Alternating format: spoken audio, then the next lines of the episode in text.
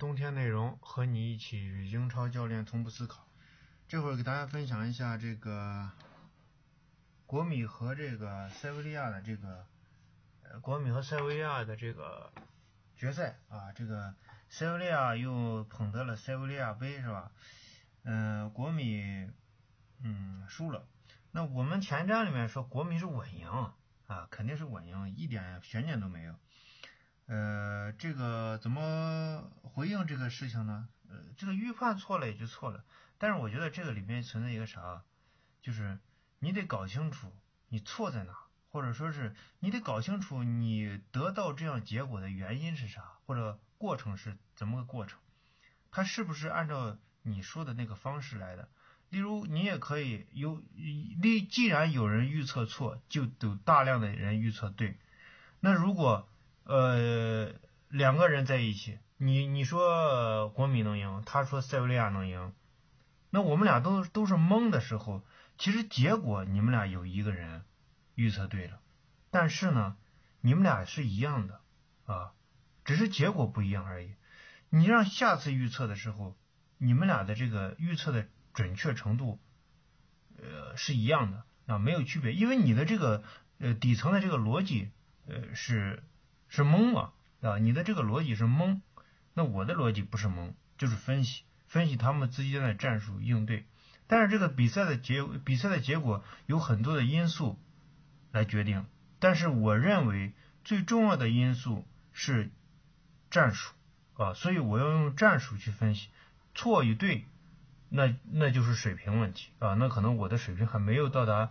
能够完全预知所有呃球场上的。情况，我我认为我的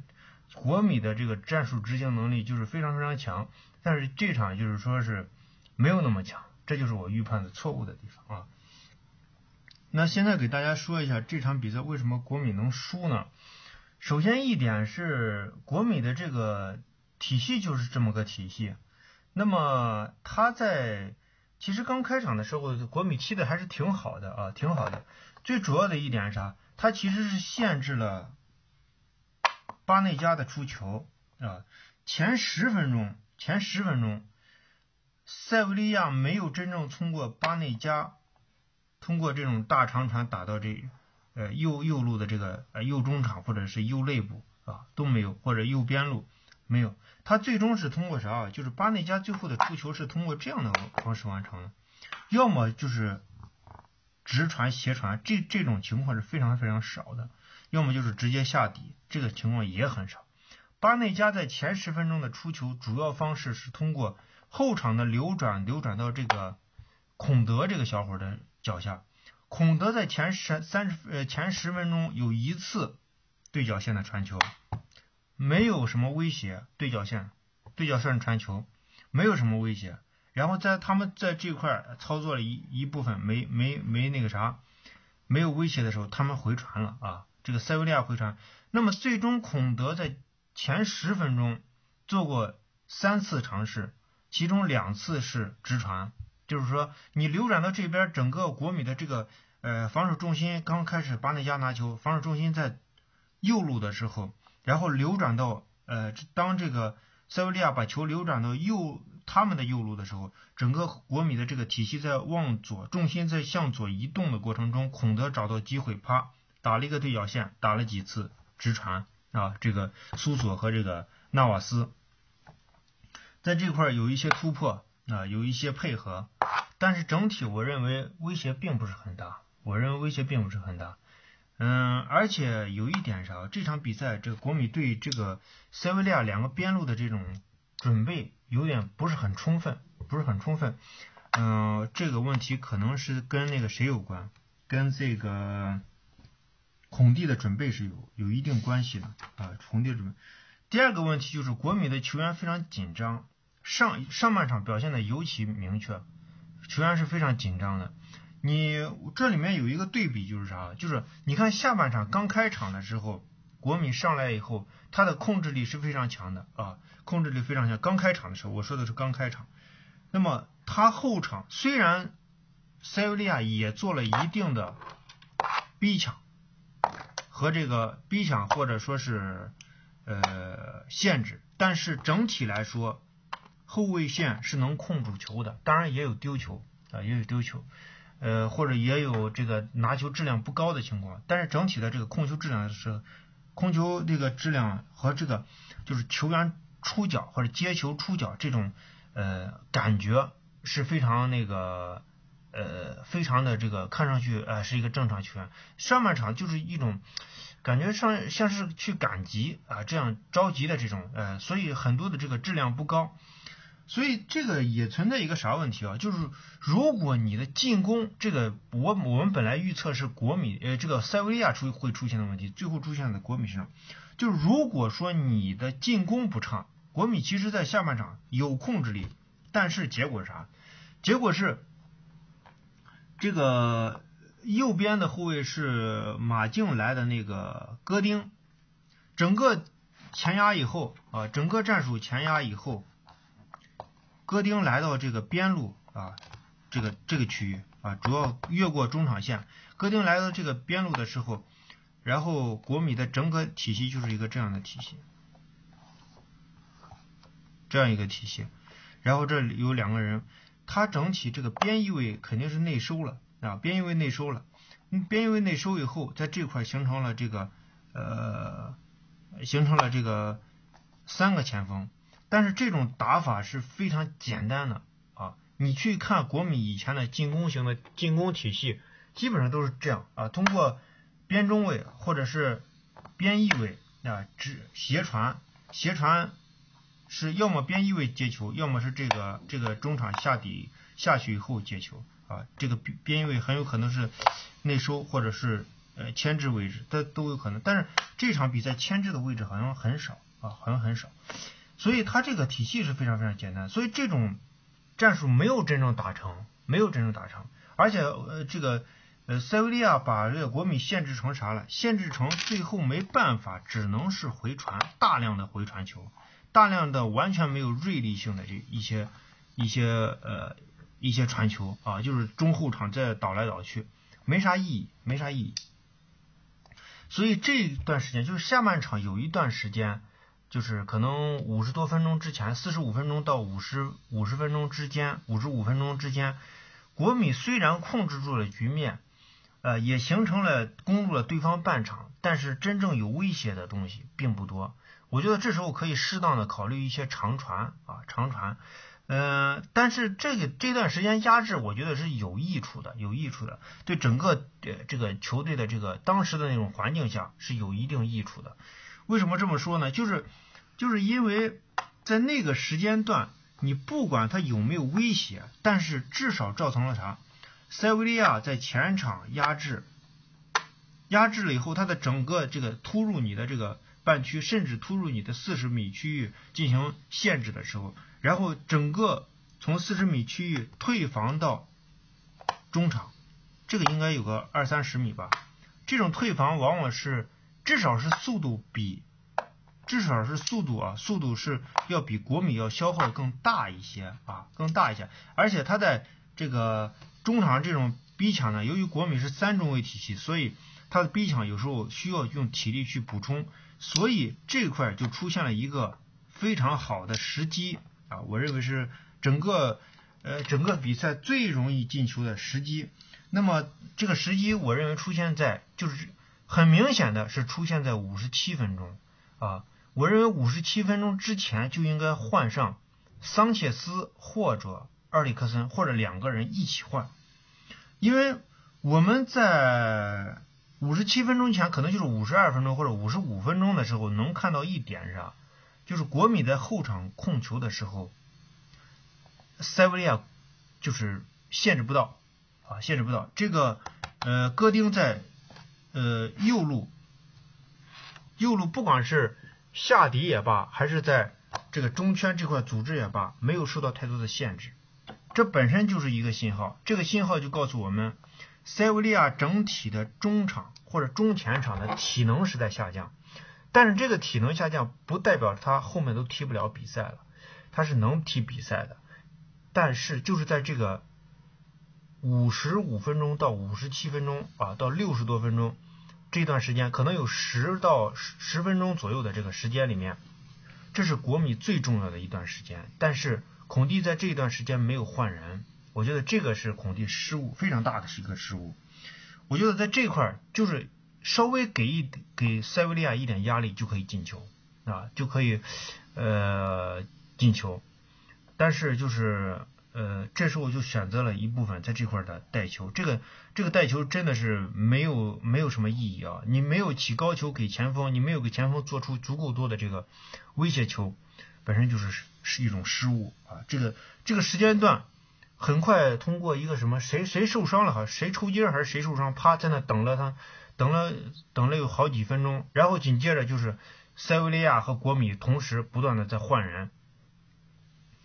嗯，所以我觉得这块可能是孔蒂和穆里尼奥之间的差别啊。如果在这块，穆里尼穆里尼奥很快就会警觉到这个塞维利亚体能的下降，然后很快就会换人。再一个就是，呃，卢卡库那个那个丢球也是比比较搞笑，比较搞笑啊。呃，第三个就是国米在整体战术上实施上，我我觉得是呃不是很成功。主要原因就是我们刚才说的，在进攻这块就是一一种啊，这个边翼位或者边中卫上上去以后，然后斜传，斜传这个中场前压的中场，然后应该是形成卢卡库下底啊，中场在这块和卢卡库做一个接应，卢卡库回撤也可以，然后这个中场中场下底以后变成前锋回撤也可以，当然也可能是边翼位啊。回回场回场也可以，然后再做一次配合啊，叫球打到这个卢卡库去啊，一个直传斜插啊去接应，呃，这个过于简单，而且整场比赛这这这个这个区域的这个战术没有真正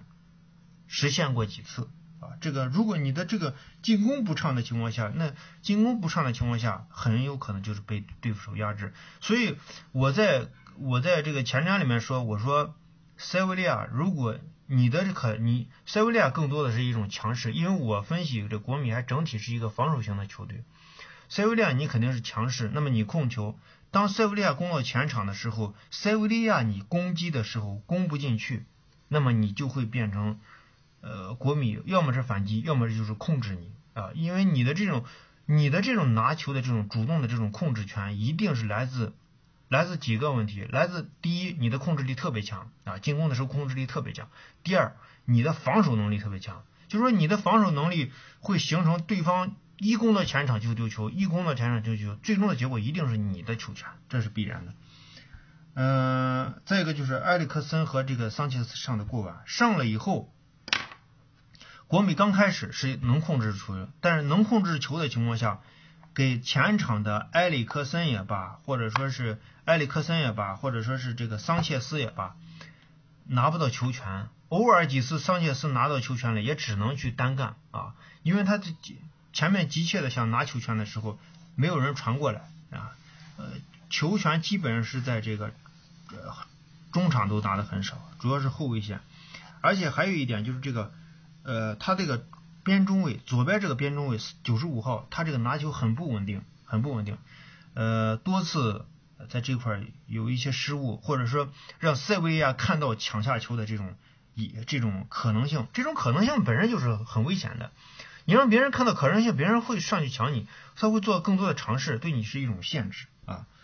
嗯，再一个就是我们想说，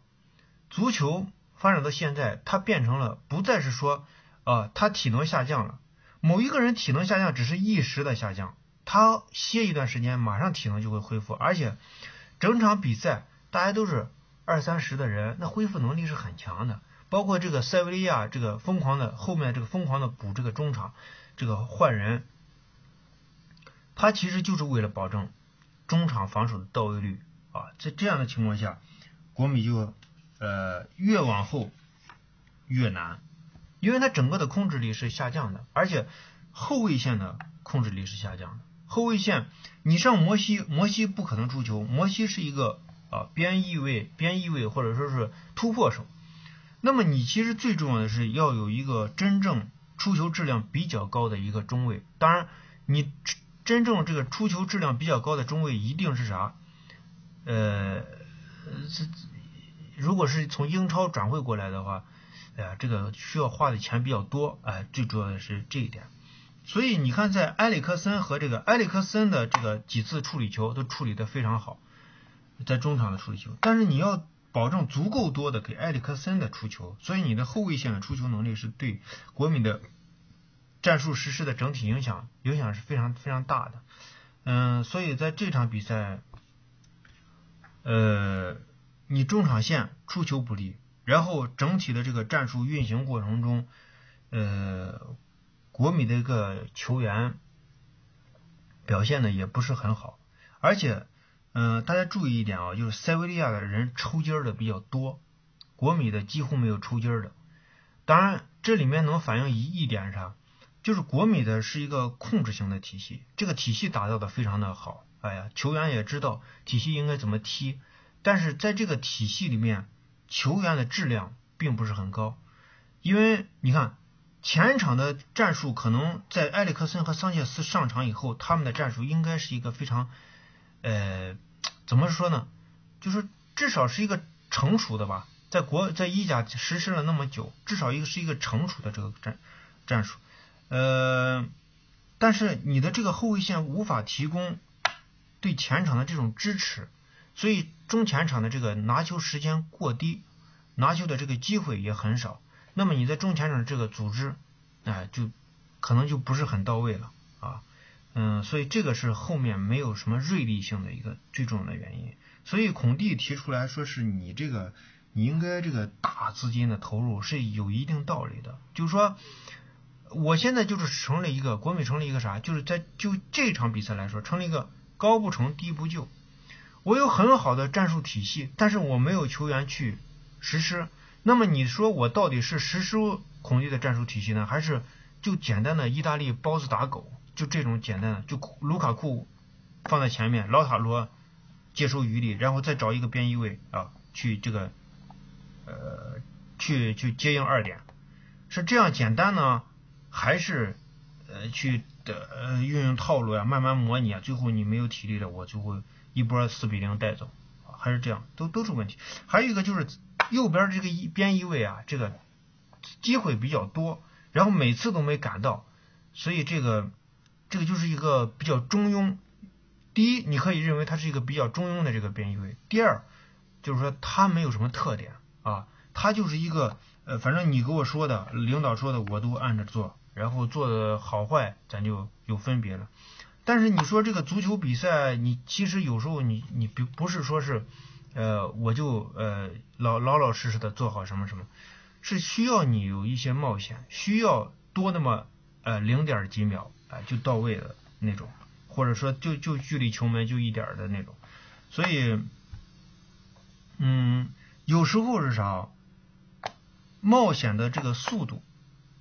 比老实的防守要要好一些，为啥？就说你的进攻能力强，你是可以进球的；你的防守能力不强，是可以从通过体系去弥补的。而且你尤其这个边翼位一定是攻击性更强一些。你边翼位，你你看这个国米的这个战术啊，他他是一旦落阵地防守的时候，他变成了一个啥？他变成了一个这种体系。这种体系，两个中中场回来，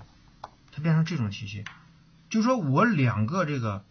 呃一个边中卫，一个一个中场，他会把这条线压的特别死，然后前面放一个边翼位在这块儿游动去面对这个持球队员。那么你这个持球队员，你不管你怎么跑，你这突破以后，你都有两个人去保护他两边，所以你下底我跟着就完了嘛，跟着就完了啊，去封你一个下底就完了。你说你刚一突破，突破直接中场就会补过来，所以，呃，边翼位就是五后卫的这个边翼位，更多的要求我认为是进攻属性，再一个就是脑子要好使，你要要这个上抢要积极啊，因为你这个在中场防守的时候，其实边翼位是当中场使的啊，在中场防守的时候，就是球对方球运人的中场的时候，你的边翼位是前提的，前提去限制对方持球队员啊。一个这样的这个套路。你好，我们是冬天内容，和你一起与英超教练从不思考。这会儿给大家分享一下这个国米和这个塞维利亚的这个，呃，国米和塞维利亚的这个决赛啊，这个塞维利亚又捧得了塞维利亚杯是吧？嗯，国米嗯输了。那我们前瞻里面说国米是稳赢啊，肯定是稳赢，一点悬念都没有。呃，这个怎么回应这个事情呢？呃，这个预判错了也就错了，但是我觉得这个里面存在一个啥，就是你得搞清楚你错在哪，或者说是你得搞清楚你得到这样结果的原因是啥，或者过程是怎么个过程，它是不是按照你说的那个方式来的？例如，你也可以有，例既然有人预测错，就有大量的人预测对，那如果。呃，两个人在一起，你你说国米能赢，他说塞维利亚能赢，那我们俩都都是懵的时候，其实结果你们俩有一个人预测对了，但是呢，你们俩是一样的啊，只是结果不一样而已。你让下次预测的时候，你们俩的这个预测的准确程度，呃，是一样的啊，没有区别，因为你的这个呃底层的这个逻辑呃是。是蒙嘛啊？你的这个逻辑是蒙，那我的逻辑不是蒙，就是分析分析他们之间的战术应对。但是这个比赛的结比赛的结果有很多的因素来决定，但是我认为最重要的因素是战术啊，所以我要用战术去分析错与对，那那就是水平问题啊，那可能我的水平还没有到达能够完全预知所有呃球场上的。情况，我我认为我的国米的这个战术执行能力就是非常非常强，但是这场就是说是没有那么强，这就是我预判的错误的地方啊。那现在给大家说一下这场比赛为什么国米能输呢？首先一点是国米的这个体系就是这么个体系，那么他在其实刚开场的时候，国米踢的还是挺好的啊，挺好的。最主要的一点是啥？他其实是限制了巴内加的出球啊，前十分钟，前十分钟，塞维利亚没有真正通过巴内加，通过这种大长传打到这呃右右路的这个呃右中场或者是右肋部啊都没有，或者右边路没有，他最终是通过啥？就是巴内加最后的出球是通过这样的方式完成的，要么就是。直传斜传，这这种情况是非常非常少的，要么就是直接下底，这个情况也很少。巴内加在前十分钟的出球主要方式是通过后场的流转，流转到这个孔德这个小伙的脚下。孔德在前十三十呃前十分钟有一次对角线的传球，没有什么威胁，对角线对角线传球没有什么威胁。然后在他们在这块操作了一一部分没没没那个啥，没有威胁的时候，他们回传了啊，这个塞维利亚回传。那么最终孔德在前十分钟做过三次尝试，其中两次是直传，就是说你流转到这边，整个国米的这个呃防守重心刚开始巴内加拿球，防守重心在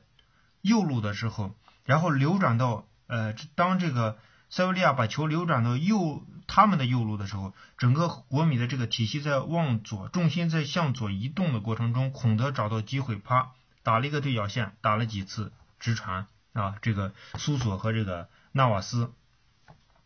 在这块有一些突破啊，有一些配合，但是整体我认为威胁并不是很大，我认为威胁并不是很大。嗯，而且有一点啥，这场比赛这个国米对这个塞维利亚两个边路的这种准备有点不是很充分，不是很充分。嗯，这个问题可能是跟那个谁有关，跟这个孔蒂的准备是有有一定关系的啊。孔蒂准备。第二个问题就是国米的球员非常紧张，上上半场表现的尤其明确，球员是非常紧张的。你这里面有一个对比，就是啥？就是你看下半场刚开场的时候，国米上来以后，他的控制力是非常强的啊，控制力非常强。刚开场的时候，我说的是刚开场。那么他后场虽然塞维利亚也做了一定的逼抢和这个逼抢或者说是呃限制，但是整体来说，后卫线是能控住球的，当然也有丢球啊，也有丢球。呃或者也有这个拿球质量不高的情况，但是整体的这个控球质量是控球这个质量和这个就是球员出脚或者接球出脚这种呃感觉是非常那个呃非常的这个看上去呃是一个正常球员，上半场就是一种感觉上像是去赶集啊这样着急的这种呃，所以很多的这个质量不高。所以这个也存在一个啥问题啊？就是如果你的进攻，这个我我们本来预测是国米呃这个塞维利亚出会出现的问题，最后出现在国米身上。就是如果说你的进攻不畅，国米其实在下半场有控制力，但是结果是啥？结果是这个右边的后卫是马竞来的那个戈丁，整个前压以后啊，整个战术前压以后。戈丁来到这个边路啊，这个这个区域啊，主要越过中场线。戈丁来到这个边路的时候，然后国米的整个体系就是一个这样的体系，这样一个体系。然后这里有两个人，他整体这个边翼位肯定是内收了啊，边翼位内收了。边翼位内收以后，在这块形成了这个呃，形成了这个三个前锋。但是这种打法是非常简单的啊！你去看国米以前的进攻型的进攻体系，基本上都是这样啊，通过边中卫或者是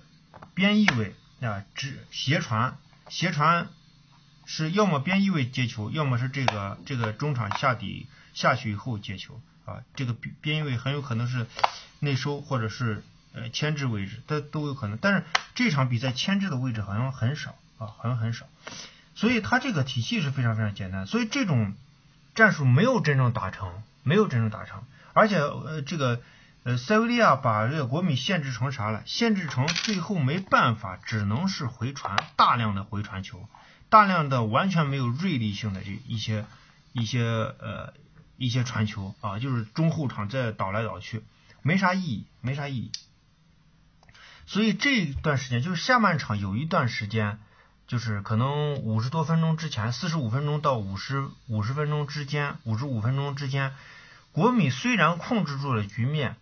呃，也形成了攻入了对方半场，但是真正有威胁的东西并不多。我觉得这时候可以适当的考虑一些长传啊，长传，嗯，但是这个这段时间压制，我觉得是有益处的，有益处的，对整个呃这个球队的这个当时的那种环境下是有一定益处的。为什么这么说呢？就是。就是因为在那个时间段，你不管他有没有威胁，但是至少造成了啥？塞维利亚在前场压制，压制了以后，他的整个这个突入你的这个半区，甚至突入你的四十米区域进行限制的时候，然后整个从四十米区域退防到中场，这个应该有个二三十米吧？这种退防往往是至少是速度比。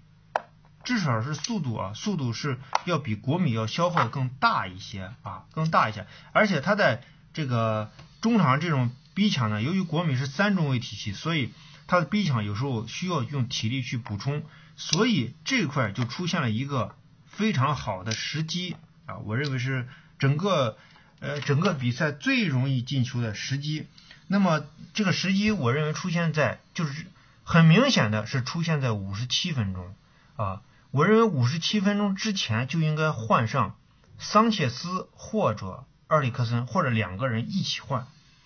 因为我们在五十七分钟前，可能就是五十二分钟或者五十五分钟的时候，能看到一点啥？就是国米在后场控球的时候，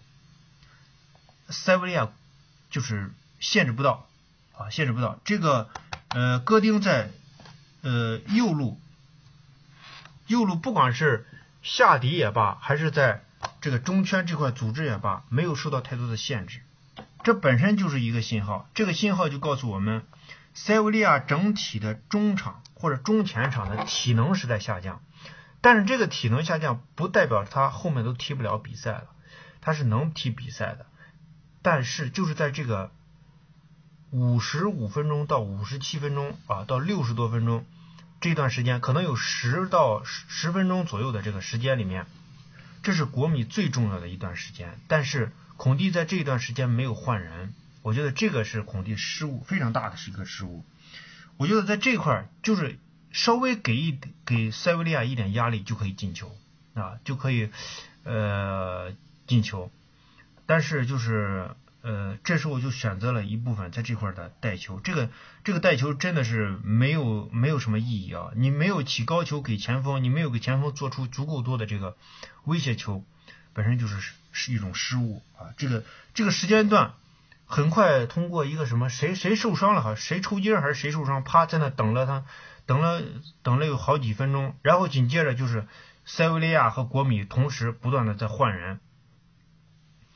嗯，所以我觉得这块可能是孔蒂和穆里尼奥之间的差别啊。如果在这块穆里尼穆里尼奥很快就会警觉到这个塞维利亚体能下降，然后很快就会换人。再一个就是。呃，卢卡库那个那个丢球也是比比较搞笑，比较搞笑啊。呃，第三个就是国米在整体战术上实施上，我我觉得是呃不是很成功。主要原因就是我们刚才说的，在进攻这块就是一一种啊，这个边翼位或者边中卫上上去以后，然后斜传斜传这个中场前压的中场，然后。应该是形成卢卡库下底啊，中场在这块和卢卡库做一个接应，卢卡库回撤也可以，然后这个中场中场下底以后变成前锋回撤也可以，当然也可能是边翼位啊，回回场回场也可以，然后再做一次配合啊，叫球打到这个卢卡库去啊，一个直传斜插啊去接应，呃，这个过于简单，而且整场比赛这这这个这个区域的这个战术没有真正实现过几次。啊，这个如果你的这个进攻不畅的情况下，那进攻不畅的情况下，很有可能就是被对手压制。所以我在我在这个前瞻里面说，我说塞维利亚，如果你的这可你塞维利亚更多的是一种强势，因为我分析这国米还整体是一个防守型的球队，塞维利亚你肯定是强势，那么你控球，当塞维利亚攻到前场的时候，塞维利亚你攻击的时候攻不进去，那么你就会变成。呃，国米要么是反击，要么就是控制你啊，因为你的这种你的这种拿球的这种主动的这种控制权，一定是来自来自几个问题，来自第一，你的控制力特别强啊，进攻的时候控制力特别强；第二，你的防守能力特别强，就是说你的防守能力会形成对方一攻到前场就丢球，一攻到前场就丢球，最终的结果一定是你的球权，这是必然的。嗯，再一个就是埃里克森和这个桑切斯上的过晚，上了以后。国米刚开始是能控制球，但是能控制球的情况下，给前场的埃里克森也罢，或者说是埃里克森也罢，或者说是这个桑切斯也罢，拿不到球权。偶尔几次桑切斯拿到球权了，也只能去单干啊，因为他这前面急切的想拿球权的时候，没有人传过来啊。呃，球权基本上是在这个中场都拿的很少，主要是后卫线。而且还有一点就是这个。呃，他这个边中卫左边这个边中卫九十五号，他这个拿球很不稳定，很不稳定。呃，多次在这块有一些失误，或者说让塞维亚看到抢下球的这种以这种可能性，这种可能性本身就是很危险的。你让别人看到可能性，别人会上去抢你，他会做更多的尝试，对你是一种限制啊。嗯，再一个就是我们想说，足球发展到现在，它变成了不再是说。啊，他体能下降了。某一个人体能下降只是一时的下降，他歇一段时间，马上体能就会恢复。而且整场比赛大家都是二三十的人，那恢复能力是很强的。包括这个塞维利亚这个疯狂的后面这个疯狂的补这个中场，这个换人，他其实就是为了保证中场防守的到位率啊。在这样的情况下，国米就呃越往后越难。因为他整个的控制力是下降的，而且后卫线的控制力是下降的。后卫线，你上摩西，摩西不可能出球，摩西是一个啊边翼位、边翼位或者说是突破手。那么你其实最重要的是要有一个真正出球质量比较高的一个中卫。当然，你真正这个出球质量比较高的中卫一定是啥？呃，这如果是从英超转会过来的话。哎呀，这个需要花的钱比较多，哎，最主要的是这一点。所以你看，在埃里克森和这个埃里克森的这个几次处理球都处理的非常好。在中场的处理球，但是你要保证足够多的给埃里克森的出球，所以你的后卫线的出球能力是对国米的战术实施的整体影响影响是非常非常大的。嗯，所以在这场比赛，呃，你中场线出球不利，然后整体的这个战术运行过程中，呃，国米的一个球员表现的也不是很好，而且。嗯，大家注意一点啊，就是塞维利亚的人抽筋儿的比较多，国米的几乎没有抽筋儿的。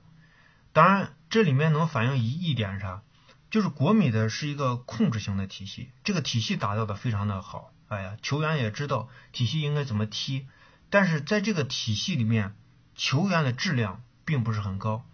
因为你看前场的战术，可能在埃里克森和桑切斯上场以后，他们的战术应该是一个非常。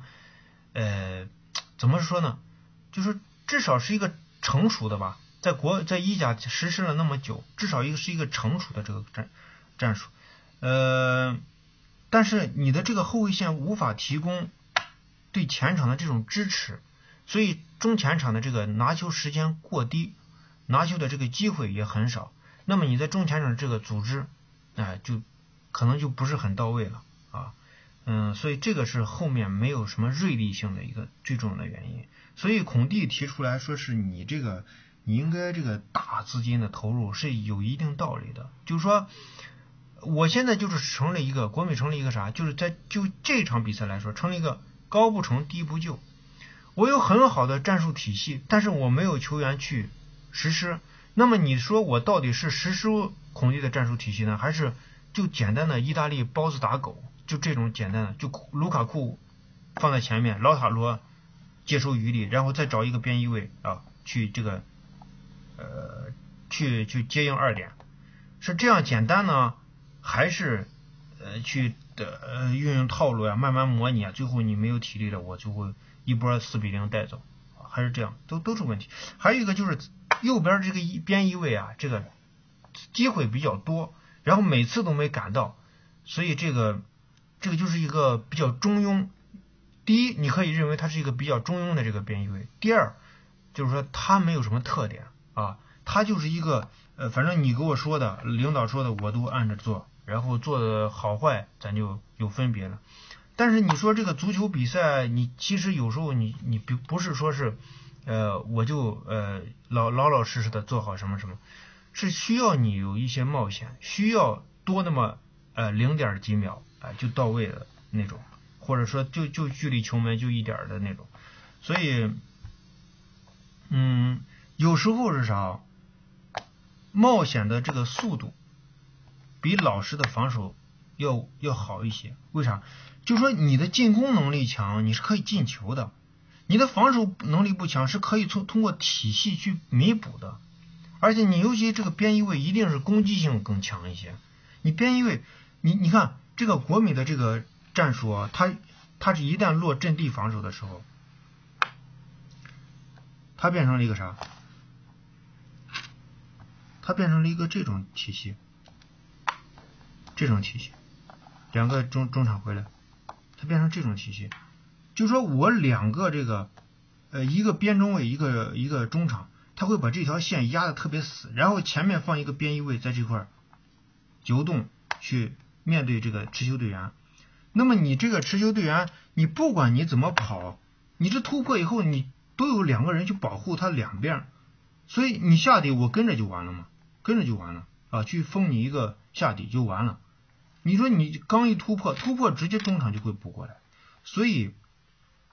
呃，边翼位就是五后卫的这个边翼位，更多的要求我认为是进攻属性，再一个就是脑子要好使。你要要这个上抢要积极啊，因为你这个在中场防守的时候，其实边翼位是当中场使的啊，在中场防守的时候，就是球对方球运转到中场的时候，你的边翼位是前提的，前提去限制对方持球队员啊，一个这样的这个套路。